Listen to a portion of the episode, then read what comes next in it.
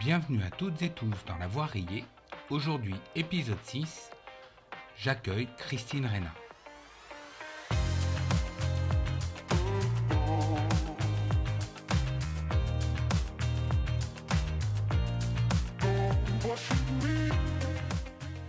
Depuis plusieurs mois dans ce podcast, je vous parle de l'éducation et de la parentalité des enfants à haut potentiel intellectuel.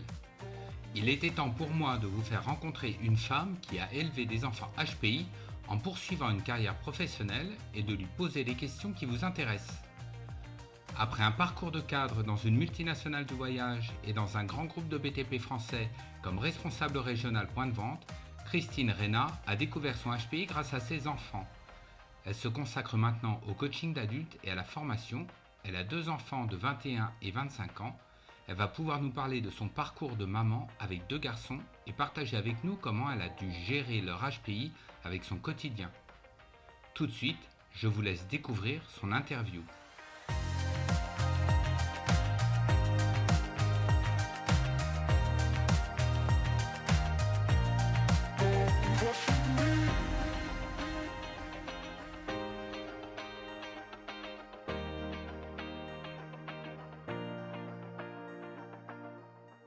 Bonjour à toutes et tous, je m'appelle Franck Robert et je suis votre accompagnateur dans ce voyage dans le haut potentiel intellectuel.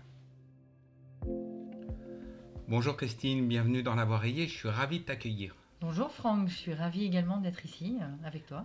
Pour la première fois, alors ce podcast euh, a l'habitude de donner des astuces, des conseils, des informations et pour la première fois en fait, euh, ça va être l'occasion d'entendre le témoignage d'une maman. Tout à fait, une maman de grands enfants, donc c'est vrai que c'est intéressant de l'avoir vécu euh, et de pouvoir témoigner après, euh, après avoir vécu euh, toute une scolarité, toute une adolescence et, et j'ai des jeunes adultes aujourd'hui, donc c'est intéressant.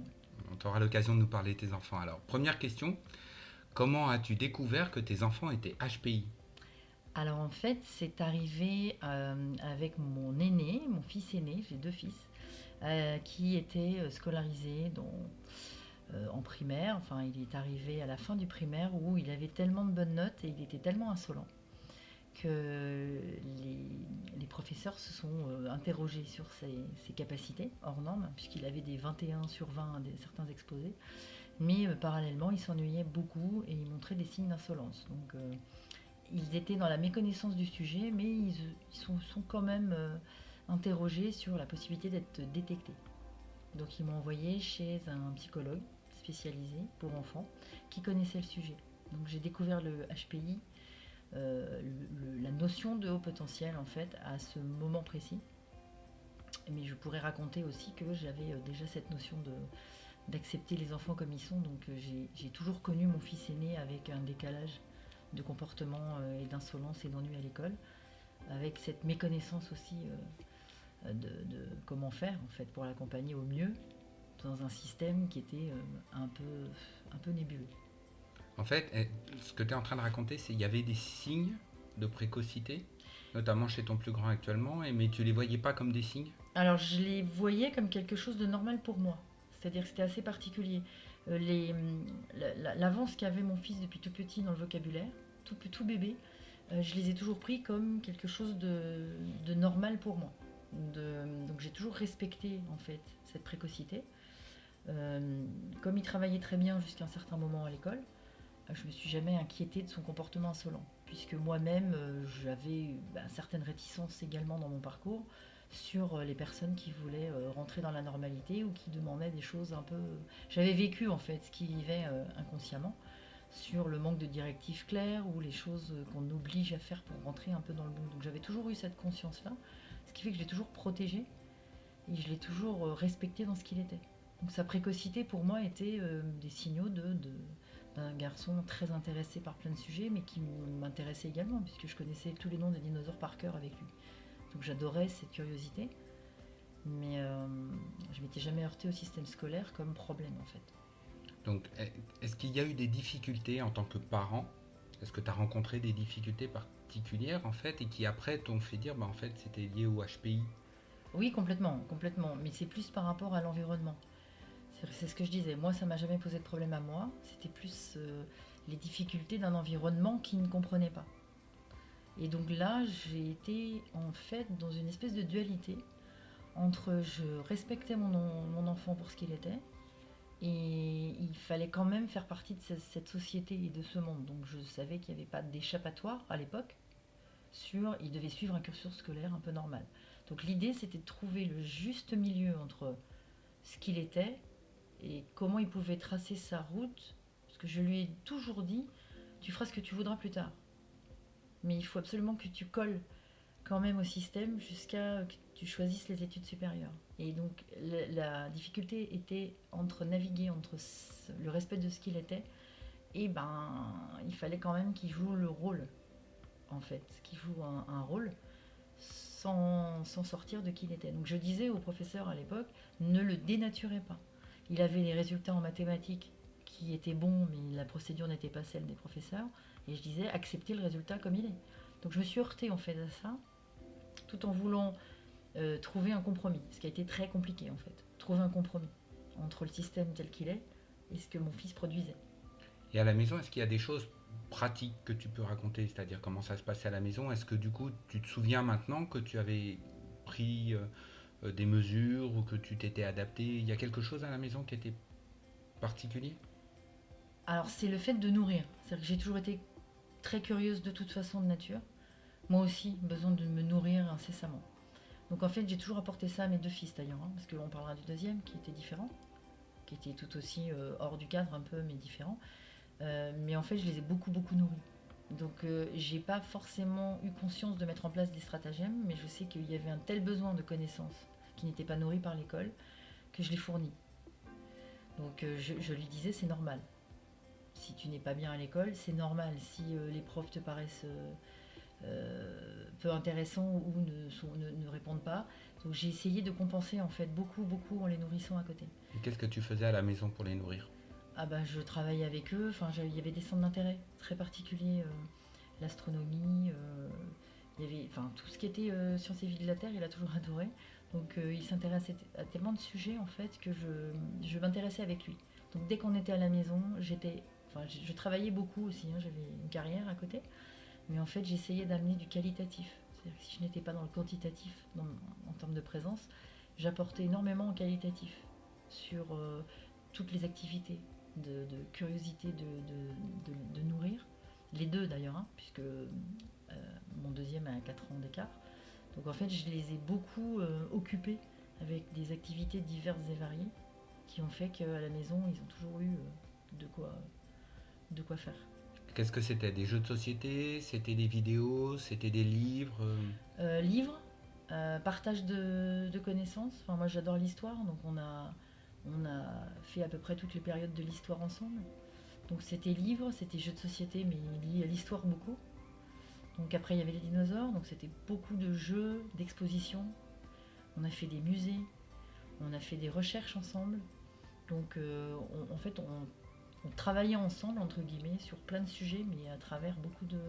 Donc les vidéos à l'époque, parce qu'on parle de ça il y a 15 ans, euh, il n'y avait pas forcément euh, YouTube comme aujourd'hui et l'accès à tout ça, donc c'était pas mal livres, euh, Internet, musées, beaucoup d'expos. Est-ce que tu peux dire qu'il y a eu un impact de leur haut potentiel en fait sur leur vie quotidienne? Alors, le haut potentiel, dans, les capacités, hein, en fait, dans les capacités. Le haut potentiel a généré chez eux via ce que j'ai pu leur apporter. C'est-à-dire que j'ai vécu euh, en étant toujours trop en décalage. Donc je leur ai euh, apporté cette euh, capacité à se sentir eux-mêmes sans en souffrir. Donc l'impact qu'il y a eu chez eux est une, une, on va dire petit, une défiance par rapport au système scolaire aux adultes. Donc ils ont grandi avec une bonne estime d'eux-mêmes, je dirais, sans être prétentieuse, parce que je les ai validés dans ce qu'ils étaient. Par contre, le potentiel leur a apporté, par rapport à ça, une défiance du monde euh, environnant sur leur capacité à, leur donner des ordres ou des directives. Donc ils ont grandi, en fait, le potentiel leur a amené une défiance face à l'autorité, on va dire, qui, se doit d'être légitime, et qu'ils remettent en question sans se remettre eux-mêmes euh, en, en, question comme certains certaines personnes peuvent se demander si le problème vient d'eux. Donc ça, à mon avis, ça, ça a dû créer des problèmes à l'école, principalement. Ça a problème. Alors, mon deuxième qui était rêveur, qui s'ennuyait, donc qui regardait par la fenêtre, qui était très distrait, euh, a eu des, des soucis en primaire puisque euh, les professeurs ne comprenaient pas et que bah, ce côté rêveur et ennui et distraction euh, leur posait problème. Donc on m'a, un peu catégorisé mon, mon deuxième comme enfant à problème.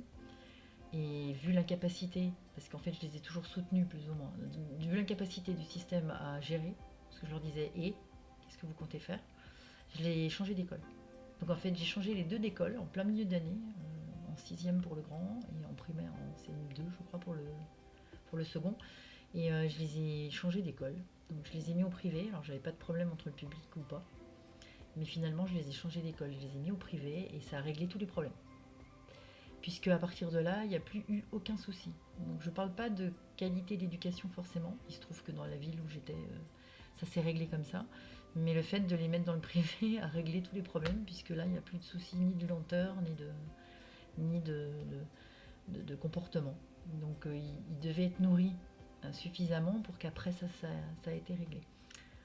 Et dans leurs relations sociales, en fait, est-ce que euh, tu penses que le HPI a eu un impact? Alors, dans les relations sociales, puisque euh, ont été validés, je dirais, dans ce qu'ils étaient, euh, soutenus, soutenus dans ce qu'ils étaient. Donc, euh, ils n'ont pas vraiment eu de, problème. Ils ont souvent eu un ami, un très bon ami, qui leur a permis de traverser en fait la scolarité euh, sans être seuls. Ils n'ont jamais eu des hordes de, de copains, mais ils ont eu une personne avec qui ils s'entendaient bien. Et moi, je sais que je l'ai vécu aussi enfant. C'est-à-dire, j'ai eu une excellente amie et qui a traversé la scolarité, qui m'a permis de tenir, euh, parce que je me sentais décalée, mais le fait d'avoir une personne avec qui on s'entend bien, et en fait, ils ont vécu un peu pareil. Donc, euh, ils n'ont pas vraiment eu de, problèmes sociaux, je dirais. Ils ont eu un décalage aux adultes, plus que, que les, les copains. D'accord, mais ils n'ont pas eu une, une très grand, un très grand groupe de copains, en fait. Non. Ils n'étaient pas à l'intérieur d'une bande de copains tel qu'on peut parfois s'imaginer que nos enfants devraient être euh, membres d'un très grand groupe ou être dans une dynamique. Parce que les enfants HPI, la plupart du temps, les parents sont inquiets qu'il n'ait pas beaucoup de copains, qu'ils ne soient pas invités très souvent à sortir, etc. Comment ça s'est passé pour les tiens? Bah, ils n'étaient pas, non, ils pas forcément invités non plus. hein. Comme je dis, ils avaient un ami, donc ça suffisait, qui pouvait leur amener aussi des connaissances, mais ils ont toujours été de petits assez déçus en fait de trouver euh, en fait des, des enfants avec qui ils n'avaient pas du tout les mêmes centres d'intérêt. Donc ils avaient leur âge aussi, donc ils jouaient, euh, ils jouaient à des jeux collectifs effectivement, mais ils n'ont jamais euh, sociabilisé en bande en fait. Ils ont toujours eu un bon ami qui ramenait à la maison, avec qui ils faisaient des choses, qui pouvaient les décevoir aussi, donc c'était pas forcément sur la durée. Et euh, plus ils grandissaient, plus des fois bah, ça se séparait un peu, parce qu'ils disaient bah non en fait je, je, j'y trouve plus, j'y trouve plus d'intérêt. Il fait des choses qui m'intéressent pas. Donc sans prétention aucune, hein, mais ils perdaient des centres d'intérêt. Et ceux qu'ils ont gardés, c'est ceux avec qui ils partageaient. Mais il y en avait très peu.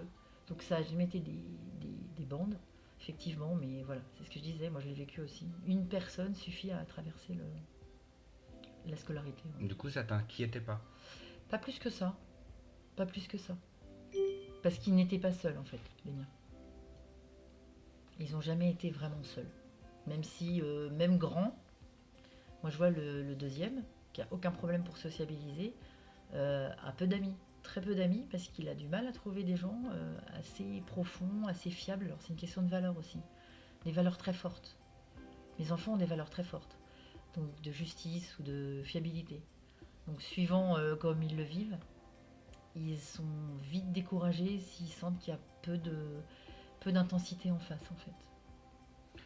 Est-ce qu'on peut parler un peu de euh, l'équilibre émotionnel? Alors en tant que maman, souvent on, a, on a une vision qui est un peu euh, très engagée ou partiale, euh, mais est-ce que tu peux nous parler de leur, euh, leur, façon de gérer les émotions, enfin de maîtriser les émotions, de les réguler quand ils étaient enfants? Est-ce que tu en as une vision claire sur ça? Alors mon, grand s'est mis en retrait émotionnel très très tôt. Donc en fait, il s'est coupé de ses émotions, ce qui fait que c'était très compliqué de savoir ce qu'il ressentait. Donc quand il vivait quelque chose, euh, des fois je pouvais mettre deux semaines pour lui tirer les verres du nez, pour essayer de savoir ce qu'il ressentait depuis tout petit. Donc c'était assez compliqué parce que moi je suis beaucoup dans l'expression des émotions et dans le fait de parler et de dire. Et je nomme et je verbalise très facilement. Par contre, le, premier, non. Il a eu beaucoup de mal toujours, donc je l'ai vécu assez difficilement puisque je n'arrivais pas savoir ce qu'il ressentait. Donc à l'école, il pouvait revenir, il se fermait. Et je mettais parfois deux semaines pour savoir ce qu'il avait. Donc c'était compliqué parce que je voulais l'aider. Et j'étais un peu en frustration de ne pas pouvoir l'aider. Donc il arrivait quand même hein, à dire, mais ça a été compliqué. Et ça l'est toujours aujourd'hui. C'est quelqu'un qui est en retrait. Donc il va bien, mais c'est pas quelqu'un qui s'exprime. Alors que le deuxième a toujours eu un peu plus de sensibilité et de facilité à s'exprimer. Donc avec le deuxième, j'étais plus dans le, j'étais plus dans le, la fluidité, parce qu'il disait, il s'exprimait plus. Le premier, oui, ça a été un peu compliqué, j'avoue puisqu'il était insolent, euh, il pouvait s'ennuyer, il avait l'air parfois méprisant, pas avec moi, mais en général, il pouvait paraître. Donc j'avais un peu de mal à savoir ce qu'il ressentait et ça m'inquiétait parce que du coup, quelqu'un qui ne parle pas, et quand on a des retours quelquefois de l'école, je me disais comment je peux faire pour l'aider? Donc j'étais un peu, un peu coincée entre, entre cette incapacité à l'aider et, réussir malgré tout en tenant bon, en essayant de faire verbaliser. C'était compliqué pour le premier. Donc on va maintenant on va parler un peu de ton HPI à toi. Euh, d'avoir découvert euh, ton profil euh, à haut potentiel intellectuel, du coup, est-ce que comment tu le vis déjà en tant que femme et en tant que maman? Est-ce que ça, ça a un impact en fait sur ta vie personnelle et, ta vie familiale? Bah, En fait, ça a été une, une, découverte. C'est vrai que bah, maintenant, je le sais, les femmes, elles sont souvent à se dire que c'était forcément le père. Mais euh, ça a été une, oui, une surprise. Une surprise. Euh, le fait de le savoir est une grille de lecture qui est absolument merveilleuse. Parce que j'étais en décalage euh, toute ma vie. Donc moi j'ai vécu hein, ma vie sans, sans me poser de questions sur la raison de ce décalage forcément. Après ça devenait compliqué. Euh, mes enfants, je les ai validés parce que j'ai inconsciemment voulu qu'ils ne vivent pas ce que j'avais vécu. Donc je suis assez fière de les avoir validés. J'aurais voulu être validée aussi comme ça. Mais euh, ça a eu un impact, oui, beaucoup, beaucoup, sur le monde, surtout le monde environnant en fait. Euh, moi, tel que je suis aujourd'hui, ça va très bien. C'est-à-dire qu'une fois qu'on assume qui on est, HPI ou pas, tout va très bien. par rapport à mes enfants, bah, la maman, la maman a pu valider ses enfants puisqu'elle comprenait leur euh, fonctionnement. Donc ça, été une grande aide. Quand forcément le père n'est pas dans la compréhension, ou il est dans le déni. Donc le fait d'avoir été, moi, euh, dans cette perception-là, les a beaucoup aidés. Parce que les pères, en général, refusent euh, ça. Moi, c'est ce qui s'est passé. Hein. Je veux pas de problème, il faut qu'il rentre dans le moule. Moi, j'ai jamais voulu qu'il rentre vraiment dans le moule. Donc c'était une, source aussi de, confrontation. Mais euh, moi, je dirais que c'est une force vraiment aujourd'hui. Ça a été une force pour mes enfants de les accepter comme ils sont. Et c'est une force aujourd'hui dans même l'entente que je peux avoir avec eux. Mais dans ma vie à moi, ça a eu un impact énorme. Énorme parce que l'environnement renvoie énormément de choses. Je suis quelqu'un d'extraverti, donc j'ai eu beaucoup, beaucoup de retours que je ne comprenais pas. Et malgré le fait que je vive bien ma vie, je me suis posé des questions. Donc c'est une grille de lecture qui m'a beaucoup aidé à comprendre toutes les implications. Euh, en termes professionnels, de, quelquefois jalousie, rejet de la hiérarchie, euh, capacité. Quand on n'a pas conscience de ses capacités, c'est vrai que les autres s'en rendent compte, donc c'est encore pire. Quand les autres se rendent compte de nos capacités qu'on ne voit pas nous-mêmes. Euh, voilà. Est-ce que tu as des exemples euh, de situations dans lesquelles le fait que tu connaisses ton haut potentiel intellectuel, ça t'a permis euh, d'avoir des décisions ou d'avoir une opinion qui, est, qui t'a aidé en, tant que maman? Euh, En tant que maman, euh, le fait de savoir pour le HPI, ça a permis de ne pas prendre les mauvaises décisions, comme par exemple faire redoubler un enfant. Hum, c'était un, c'est un choix que j'ai eu, évidemment, j'ai eu à faire face puisque ben, moi le premier il travaillait un minimum. Donc en fait, euh, ne pas faire redoubler un enfant HPI, euh, euh, ça permet d'éviter les erreurs.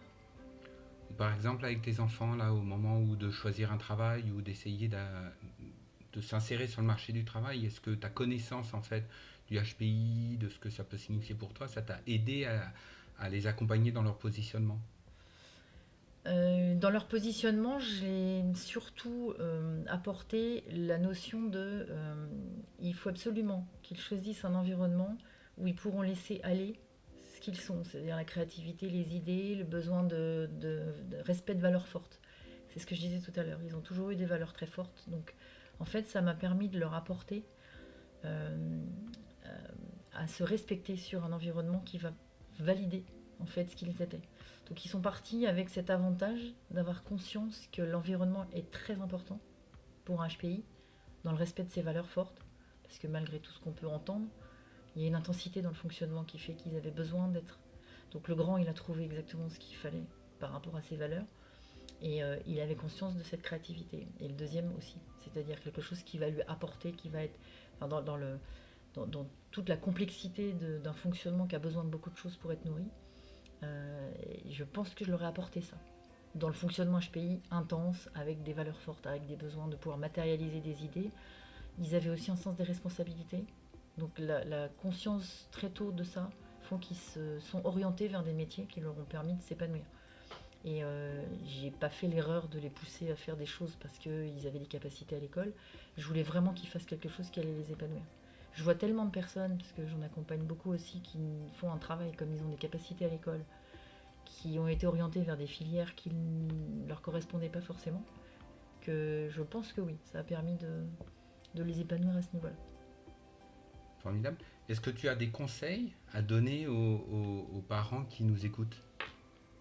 Alors, un conseil, euh, il faut, pour moi, il faut, vu mon expérience, il faut vraiment valider les enfants pour ce qu'ils sont surtout ne pas les faire rentrer dans un moule, surtout pas. Donc surtout avec un fonctionnement pareil. Donc je dirais il faut savoir les nourrir, savoir les prendre comme ils sont. Euh, quand on parlait de réguler les émotions, c'est alors moi je suis hypersensible, extraverti, euh, c'est les enfants qui sont dans l'extraversion et dans l'hyper qui génèrent un côté excessif, c'est ne jamais penser que c'est excessif, il y a une réponse à donner, c'est qu'il y a quelque chose à la base qui fait ça. Donc euh, c'est aller chercher l'origine des réactions, puisqu'une réaction n'est qu'une réaction, n'est qu'un un comportement face à une action. Donc c'est aller chercher ce qui génère cette réaction. Donc c'est les accompagner dans cette régulation des émotions. Euh, c'est les accepter comme ils sont, les écouter. Ils ont besoin d'être nourris plus que les enfants normaux. Donc c'est vraiment respecter ce qu'ils sont et ne surtout jamais leur montrer qu'ils sortent en fait. Et euh, le fait qu'ils s'assument, je pense que c'est la plus belle chose qu'on puisse leur donner. Donc euh, voilà, en tant que maman, euh, quand on apporte ça et qu'on voit ses enfants s'épanouir après, on, est, assez fiers d'avoir surmonté tous ces obstacles parce que c'est quand même un chemin parsemé d'obstacles, hein, le système scolaire. Donc faire face en fait et être soudé avec ses enfants, je dirais, la meilleure chose qu'on puisse leur apporter, c'est leur montrer qu'on les comprend et qu'on va les aider. En tant que parent euh, d'enfants HPI, est-ce qu'il y a des moments ou des réalisations dont tu es particulièrement fier des choses que tes enfants ont fait ou des choses que tu as vécues avec eux? Comme ça, euh, bah, je dirais que chaque, euh, chaque chemin, enfin, est... J'ai pas d'exemple comme ça. D'accord. Est-ce que le il y a quelque chose qu'ils ont fait dans leur vie ou que tu as pu voir dans leur développement ou des décisions qu'ils ont pu prendre euh, qui ont pu te rendre fier euh, bah Le choix, enfin, vu que quand on est parent, on décide quand même beaucoup, mais euh, le fait de les voir choisir pour leur vie d'adultes des choses qui les passionnent et dans lesquelles ils croient, on va dire que ça, pour moi, enfin, c'est peut-être en dehors du HPI, mais je me dis quand on est un peu hors norme et qu'on choisit quelque chose dans ce monde qui va vraiment nourrir, euh, ça c'est une fierté pour moi d'avoir permis à mes enfants d'être des adultes accomplis en fait, dans, la connaissance de ce qu'ils sont. Donc euh, je, suis, assez fière de ce qu'ils deviennent aujourd'hui. Est-ce que tu peux, juste avant de finir, conseiller une ressource, un livre, euh, quelque chose pour les parents, pour euh, les accompagner, quelque chose qui, toi, t'aurait aidé, que tu connais maintenant? Pour les enfants, euh, j'aurais vraiment aimé, oui, trouver une littérature qui sorte le sujet de la pathologie. Parce que j'ai jamais considéré que c'était quelque chose de problématique. Et en fait, les livres qui existent aujourd'hui sont dans la pathologie beaucoup, les, problèmes. Donc, euh, j'ai pas de ressources comme ça, euh, à, part, à part ce podcast. mais, en termes de, ressources, bah, chercher plutôt des ressources qui ne sont pas dans la pathologie, qui sont des aides qui ne sont pas forcément médicalisées, qui ne sont pas forcément dans la, effectivement dans la psychologie problématique donc euh, les anglo-saxons ont une approche de développement personnel que j'aime beaucoup, parce qu'en fait ils ont cette approche-là d'aider les enfants euh, dans quelque chose de plus concret et de ne pas médical ou de pas euh, forcément problématique. Donc si j'ai un conseil à donner, c'est d'éviter tout ce qui peut être dans votre enfant a des symptômes, votre enfant est diagnostiqué, et chercher des personnes qui peuvent accompagner le HPI dans ce qu'il est, c'est-à-dire une compréhension, et euh, une recherche de solutions concrètes, mais pas, pas dans le biais pathologique. C'est-à-dire que les institutions renvoient toujours vers les psychologues, vers les psychiatres, voire les neuropsychiatres, les pédopsychiatres. Euh, donc je critique pas, hein, mais je dis si, si les anglo-saxons sont en avance sur le sujet et qu'ils ont développé cette approche de développement personnel, coaching, etc., c'est ce que j'aurais aimé trouver. Quelqu'un qui m'explique en fait simplement, sans tout de suite prendre ça comme un problème. Donc voilà, si j'ai un conseil à donner, ce serait ça. Merci Christine d'être venue dans, dans La Voix Rayée et d'avoir partagé euh, ton expérience. Merci beaucoup Franck, hein. c'est un plaisir de partager, surtout que c'est vrai que c'est une expérience euh, passée de maman avec ben, tout un parcours. Donc euh, moi je suis ravie de partager sur ce sujet qui me passionne et, je souhaite à tous les parents de trouver, de trouver les clés de, de l'épanouissement du leur et de leurs enfants. À bientôt. À bientôt. Au revoir. Au revoir.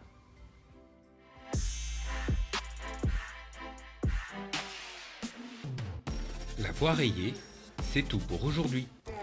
Merci d'avoir écouté cet épisode. On se retrouve très bientôt pour un prochain voyage. Au revoir.